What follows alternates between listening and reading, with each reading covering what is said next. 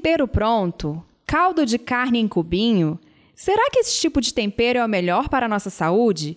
Diante de tantas opções práticas no supermercado, a gente pode ficar em dúvida sobre o que levar. Nem sempre o que parece ser mais fácil é o melhor. E quem não gosta de uma comida bem temperada? O tempero é o que reforça o sabor e pode ser o segredo da receita. Vamos conversar sobre isso? Meu nome é Ananda Hope e este é o podcast Saúde Brasil. Saúde. Saúde? Saúde. Saúde. Saúde. Saúde. Saúde. Saúde, é. Saúde Brasil.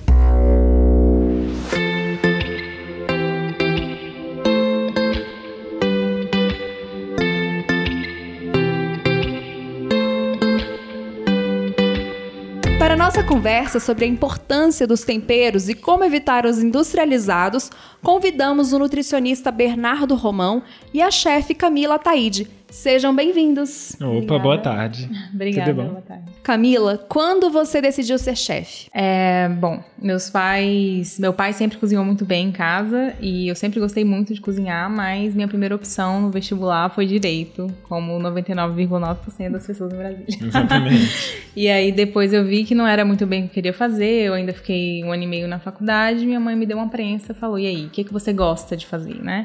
E aí eu vi que eu gostava de, da alimentação, de cozinhar, de, de pesquisar e tal sobre isso. Então, é, tudo isso me levou a escolher fazer gastronomia, pensando também na nutrição, mas a minha primeira opção mesmo era gastronomia. Foi assim que eu decidi. E você é filha de nordestinos, né? O tempero da comida nordestina é muito forte, né, Camila? Sim, muito mesmo. Eles abusam de todos os temperos possíveis, é, porque tem essa tradição, né, da comida mais forte, da comida mais presente. Então, é, é bem importante o tempero pra gente. E Bernardo, o tempero é mesmo que dá o toque especial à comida, não é? Exatamente. Os temperos eles são muito importantes porque eles têm o poder de ressaltar o sabor natural dos ingredientes que estamos utilizando nas preparações e eles podem trabalhar tanto ao nosso favor quanto contra nós quando utilizados os temperos errados ou em excesso. Mas de forma geral, o nosso planeta ele dá vários temperos naturais excelentes para que a gente empregue nas nossas preparações e resta a nós só pesquisar e saber quais são os que combinam melhor e saber os benefícios dele para nossa saúde. E o tempero mais comum é o sal. Exatamente. E algumas pessoas acabam abusando, não é? Exatamente. O sal, Ananda, eu não gosto nem de chamar de tempero. Para mim, o sal é um realçador de sabor. Por isso que, se você vê qualquer programa de culinária, esses mais clássicos matinais, as pessoas elas sempre pregam: utilize o sal no final da preparação, porque depois que você colocou todos os temperos, que você desenvolveu os sabores naturais do alimento durante a cocção, o sal é o que traz o sabor à tona. Porque existe uma diferença entre um alimento temperado e um alimento salgado. E algumas pessoas acabam abusando do sal. Sim. E com isso, alguns problemas de saúde surgem, né, Bernardo? Exatamente. Hoje no Brasil, ao contrário de uns anos atrás, a gente lida com uma- um aumento dos casos de obesidade. E a obesidade, ela está intimamente é, ligada com o aumento da pressão arterial, com diabetes, com vários outros problemas que no final das contas acabam gerando um aumento da mortalidade. Então o sal é muito importante que tenhamos atenção ao consumo dele, porque ele está sim ligado com o aumento de peso e problemas de pressão arterial, que consequentemente podem levar a uma morte ou então algum acidente vascular encefálico, um infarto, alguma coisa que com certeza é bastante desagradável. E é adaptável, né? Às vezes a pessoa carrega muito no sal na hora de cozinhar, mas se for tirando gradativamente e incluindo outros temperos, o sal passa a não fazer tanta importância ali na, no paladar, né? Exatamente. O segredo para qualquer diminuição, seja de sal, seja de açúcar, é fazer isso de forma gradativa. Hoje a nossa ciência ela prega que nós façamos essas reduções de percentuais bastante pequenos, por exemplo, 5 em 5%. Isso em termos práticos é questão de hoje eu adoço meu café com duas colheres, amanhã eu posso adoçar com apenas uma e meia. Hoje eu coloco duas pitadas de sal na pipoca, eu posso colocar uma só, mexer mais e me acostumando com o sabor. Porque a nossa língua, ela demora cerca de 21 dias para se adaptar aos novos sabores. Então, se você consegue insistir por 21 dias em comer quantidades menores de sal, a garantia é que você vai se acostumar com menores teor de sal e assim você vai estar protegendo sua saúde.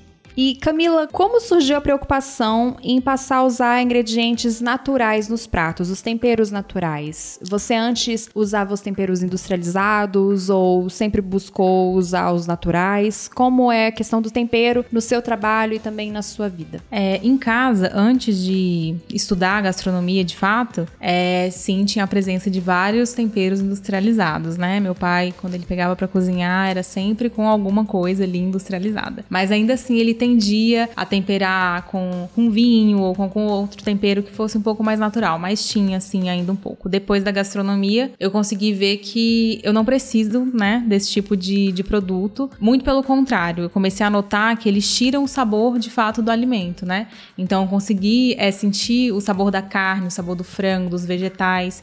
Eu conheço muita gente que fala que não sente gosto de um vegetal para outro, não vê diferença. E eu fico super assustada com isso. Isso é porque absurdo. chuchu. Não, ok, o chuchu é a exceção. Mas o tempero, ele é isso, né? Ele é a alma da, da alimentação, ele é a alma ali do prato. Muita gente não come chuchu e dependendo do tempero vai comer. Então, é, muda totalmente, né? E o tempero natural, com certeza, vai realçar a natureza ali daquele, daquele sabor, né? E vai trazer, de fato, à tona o que aquele alimento propõe. E em alguns casos, o tempero ele pode ser considerado a assinatura do chefe, né? A marca de quem prepara o alimento. Como é para você, como chefe, a utilização dos temperos? Para mim, o tempero ele é de fato a alma do, do, preparo, né? É ele que vai dar, ele que vai conduzir, né? Todo o sabor, por onde você vai passar e, e todas aquelas reações químicas que acontecem no nosso cérebro, né? Quando a gente dá aquela garfada. Então, é, as sensações, as combinações do tempero ele vai fazer a diferença entre um prato que você ama comer e entre um prato que você não quer ver nem, nem de graça. Exatamente. Então, é, é crucial. O tempero dentro da cozinha é algo primordial. Não dá pra... Mesmo com vários métodos de cocção, realçando, né? A, o sabor do alimento com, com, de outras formas, o tempero ainda é carro-chefe. E acontece isso mesmo, né? Às vezes a gente come algum prato e a gente fala, nossa, não quero comer isso aqui nunca mais. Sim. E alguém fala, não, mas come o de tal pessoa e aí é, é, isso. Às vezes é preparado da mesma forma, mas o uso de um tempero diferente muda totalmente isso. o prato. Né? Nas minhas Sim. aulas de gastronomia, muitos alunos chegavam e falavam: Ah, mas eu não gosto de abóbora. E tinha uma preparação que era purê de abóbora. E aí eu falava: Tá bom, você não gosta de abóbora até hoje. Hoje você vai redecidir se você gosta ou não de abóbora. E aí a gente colocava assado para realçar é, esse sabor da abóbora, né?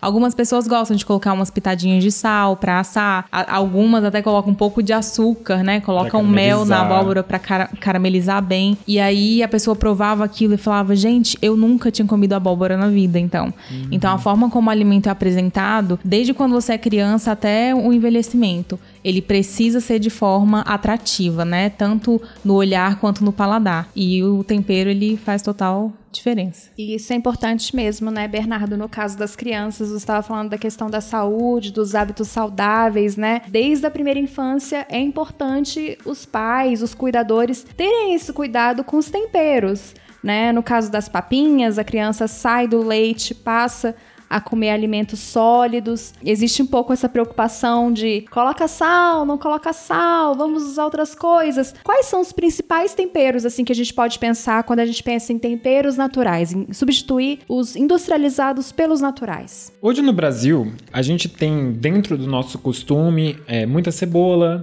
muito alho, muito limão, que são temperos excelentes para serem utilizados para substituir o sal. Só que o que acontece é que às vezes as pessoas elas utilizam esses temperos somados com quantidades excessivas de sal. Então às vezes elas nem sabem qual é o sabor de verdade desses ingredientes, só gostam daquele saborzinho no fundo. Então a primeira dica mais prática de todas é utilizar esses temperos e evitar colocar a quantidade de sal tradicional é, anteriormente utilizada para realmente tentar se adaptar a esse novo tipo de paladar. Mas outra coisa coisa que ela é caminha junto com a alimentação saudável é a experimentação. Então, que por exemplo, às vezes uma vez por semana comprar um tempero novo, um desses frescos que a gente tem no mercado, que eles são cerca de 50 centavos, 25 centavos, por exemplo. Quais, por exemplo? O coentro, o manjericão, a cebolinha, a salsa. Colocar umas pitadinhas, às vezes apenas na salada, às vezes numa carne de panela, é, num macarrão. Experimentar novos molhos, que às vezes eles podem até ter nomes complicados, mas são molhos muito simples de serem feitos, mas que são temperos que eles são com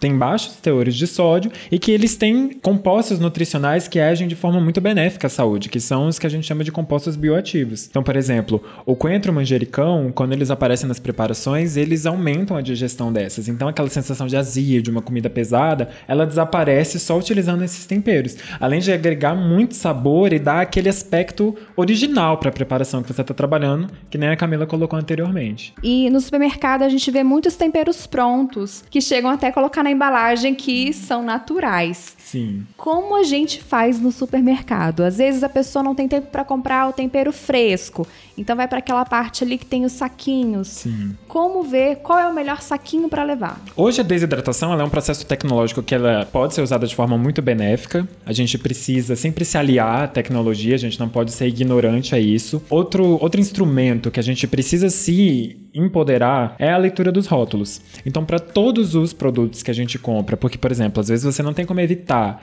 de comer um produto ultraprocessado, que você leia nos rótulos e veja quais são os ingredientes empregados nele. Então, por exemplo, na hora de um tempero desidratado, veja quais são. Se existe sal adicionado, se existe fubá adicionado, se existe algum tipo de corante adicionado para dar mais massa e baratear o produto. Então, por exemplo, se você está comprando orégano desidratado, a via de regra é que nos ingredientes esteja escrito apenas orégano porque é só um orégano desidratado. Sim. Mas às vezes a gente encontra orégano e sal, orégano e glutamato monossódico, que é um composto químico realçador de sabor que ele já tem provas concretas de que faz mal à saúde. Então, a leitura de rótulos ela é essencial para que a gente entenda o que a gente está comendo, não só no contexto dos temperos industrializados, mas também de qualquer produto que você compre no mercado que não venha na forma natural. Até porque alguns alimentos eles já têm um fundo mais salgado, né? No caso das carnes. Então, se a pessoa vai preparar uma carne e acrescenta mais sal e acrescenta às vezes um tempero como esse, que também na sua, nos seus ingredientes também tem o sódio ali, a comida vai ficar com muito sódio, com muito sal. Exatamente. Então, por exemplo, vocês querem uma situação bastante clássica? Você tá lá no domingo e você tá participando de um churrasco. Já notaram que dá muita sede?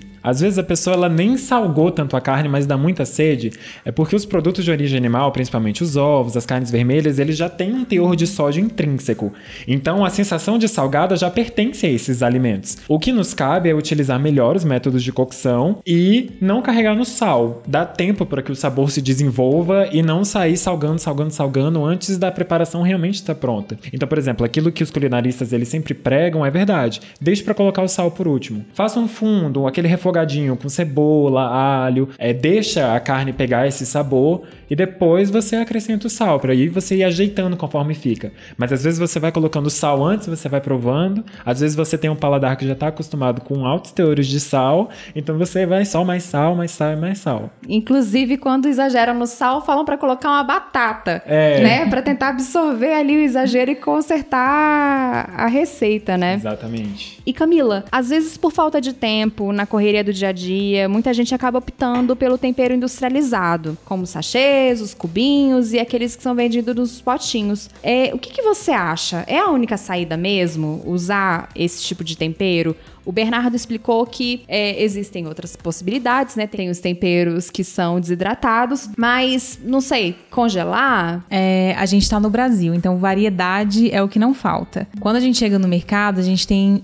normalmente as pessoas elas têm o hábito de ir di- direto lá naquela prateleira com o tempero pronto, com os cubinhos prontos e tudo mais. E ela esquece que alguns passos dali tem uma prateleira só com tempero desidratado. Então, uma das maiores queixas, principalmente dos meus alunos durante as aulas, é: Mas, professora, como é que eu vou chegar? Vou comprar um maço de alecrim. Se eu não vou usar esse alecrim e congelar fica feio. Tem gente que não gosta de congelar também, que é uma opção, né? Mas tem gente que não gosta. Isso vai estragar dentro da minha geladeira e tudo mais. Eu sempre falo: compra o seco. A partir do momento que a pessoa muda esse hábito, já é um passo para que ela mude, né, a alimentação dela. Ela vai conseguir entender o quão importante é e o quão simples é de se fazer essa mudança, né? Porque nós temos o, o hábito é uma coisa que realmente ele precisa ser freado. Pode ser gradativo, né? Como o próprio processo, né? Da, dessa dessalga aí da nossa alimentação. Eu não acredito que seja é, mais difícil ou mais complicado. Vai pegar mais tempo do meu dia. Por mais que pegue dois minutinhos para você pilar aquele alho fresco, picar aquela, aquela salsinha, com certeza você vai ganhar muito mais em tempo de vida e em qualidade também. Então, É.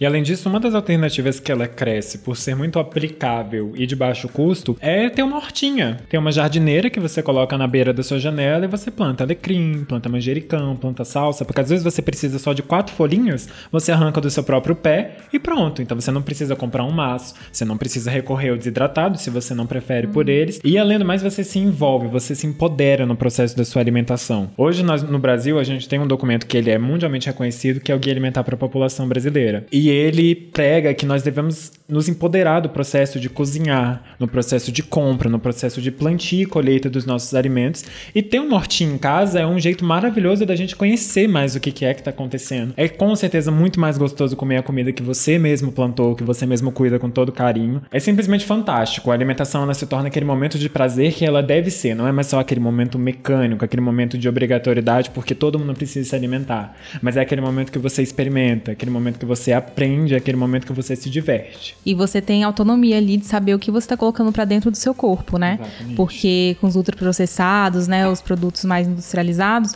a gente não conhece, né, o que tá, o que tá colocando para dentro. Então, quando você, quando você começa a ler os rótulos dos alimentos e começa a perceber o que que é de fato um, um orégano e o que que é de fato uma mistura Exatamente. cheia de ultraprocessados, você se, se entende e consegue respeitar melhor o seu corpo também. E a gente consegue umas dicas aproveitando vocês dois? Por exemplo, é, o orégano, ele combina bem com pizza. O orégano, ele combina bem com feijão, é, com batata assada. Tem como dar algumas dicas de como usar o tempero?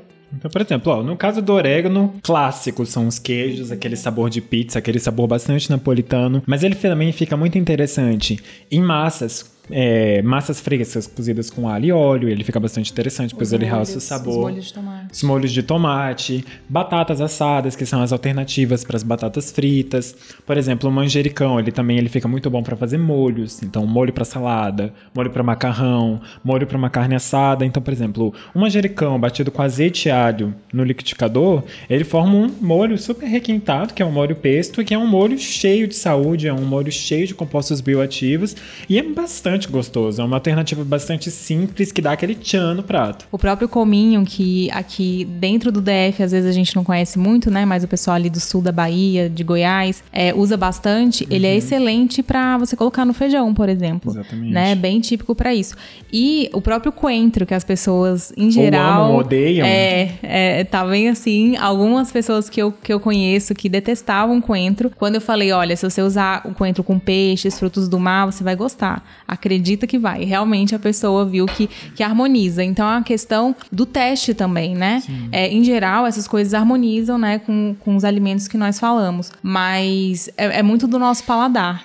Então, tem vários outros temperos, por exemplo, próprias pimentas, elas sensibilizam o nosso paladar, intensificam o sabor do alimento. Sim. Então, muitas vezes, quando você precisa tirar o sal, né, acaba que a pimenta ela te ajuda ali a entender melhor o que que aque- aquele sabor e o que que tá acontecendo ali naquela mistura. Mas com calma, né? Com Calma, calma, com porque calma. tem gente Exatamente. que... Não, não é pra ser uma preparação do sudeste asiático, não. É, É, brasileiro. não é, não é da Tailândia ainda. É, não é indiano ainda, não. Mas um exemplo muito mais palpável, que é bastante brasileiro, seria o caldo do limão. Ele é muito simples, é só espremer o limão em cima da comida e a sensação de acidez ela é agradável para o ser humano. Nós temos mais receptores para sabores ácidos do que para sabores doces na nossa língua e diminui a sensação de sal. Então, por exemplo, para temperar uma salada com azeite, fica excelente. Às vezes você não precisa de sal para isso, então já é menos uma fonte. O Bernardo falando agora do limão, eu lembrei da laranja como tempero pro frango também, né? Tem pratos clássicos da cozinha francesa que levam, né, a laranja com aves,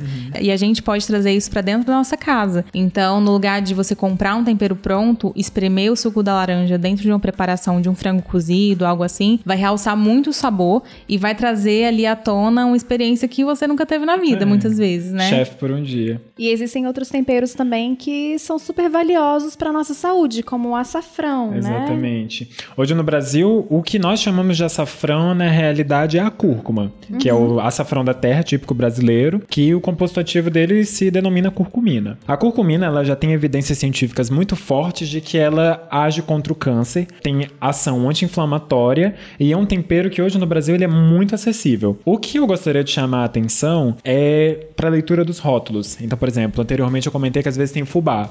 A cúrcuma é um dos das preparações, um dos temperos que sofre com isso. Então, às vezes eles pegam uma porcentagem de cúrcuma pura, misturam com fubá e colocam para vender por preço muito baixo. Então, se atentem, a versão pura do açafrão, ela não é muito mais cara, é coisa de 40 centavos. Então, leia um rótulo para não sair tomando gato por lebre. E combinar os temperos também pode ser um excelente escape aí, né, para você usar como anti-inflamatório e tal. Sim. A própria cúrcuma com a pimenta do reino, o efeito dela é potencializado, é potencializado. muitas vezes. Então é, é, bem interessante e o sabor fica muito bom numa carne de panela para quem gosta. Colocar nos vegetais fica excelente. Em preparações vegetarianas também, as leguminosas, por exemplo, grão de bico, ervilha, essa combinação de temperos que a gente citou, ela também dá um tchan no prato. Outra coisa que eu gostaria de chamar a atenção, Ananda, é para o sal escondido nos alimentos industrializados. O sal ali é utilizado como conservante. Produtos industrializados que têm uma altíssima vida de prateleira, ou seja, eles duram muito, às vezes eles têm sódio empregado neles e não necessariamente em preparações salgadas. Então, por exemplo, às vezes você compra um biscoito recheado. Se você vira ele de costas e você vê o rótulo, você vai ver lá tem sódio, que é o composto ativo do sal. E aí, o biscoito é salgado? Ele tem sabor salgado? Não, muito pelo contrário, ele é muito doce. Então, é empregada altíssima quantidade de açúcar e também altíssima quantidade de sal pela ação conservante dele. Então, às vezes você está comendo um doce e ainda assim você está por tabela comendo bastante sal. Hoje a recomendação da Organização Mundial de Saúde é de 2 mil miligramas por dia para cada pessoa. Isso equivale a mais ou menos 4, 5 gramas de sal. E se a gente observar, às vezes uma porção de um copo de refrigerante ou então uma porção de três biscoitos recheados já excedem muito essa quantidade de sal. Então nós precisamos ficar muito atentos com as nossas escolhas alimentares, porque o sal não é somente aquele que a gente adiciona na comida, mas também todos esses produtos industrializados que elas fazem parte do nosso cotidiano e que às vezes nós não temos opção. A gente pode encontrar essas dicas sobre alimentação saudável, uso de temperos, é, nas redes sociais com você? Pode, pode sim. Hoje eu sou bastante ativo no Instagram. Lá tem todas as informações sobre o meu atendimento clínico, sobre os cursos de culinária que eu dou. É, minha linhagem é de culinária acessível, de culinária alternativa para atender todos os gostos, alimentação infantil, alimentação para pessoas alérgicas, tudo sempre mantendo a acessibilidade dos ingredientes, não é nada mirabolante e tudo sempre muito divertido, muito fácil de ser feito. Hoje meu Instagram ele é brnd romão, que é Bernardo Romão, só que sem as vogais no começo, e eu sou bastante ativo lá e eu entendo, atendo as pessoas por lá também. Muito legal. E usando tempero de verdade, a comida, além de saborosa, fica ainda mais saudável, não é, gente? Agradecemos a participação do nutricionista Bernardo Romão e da chefe Camila Taide. E a você, ouvinte, pela companhia. Nos encontramos no próximo episódio do Saúde Brasil. Até lá!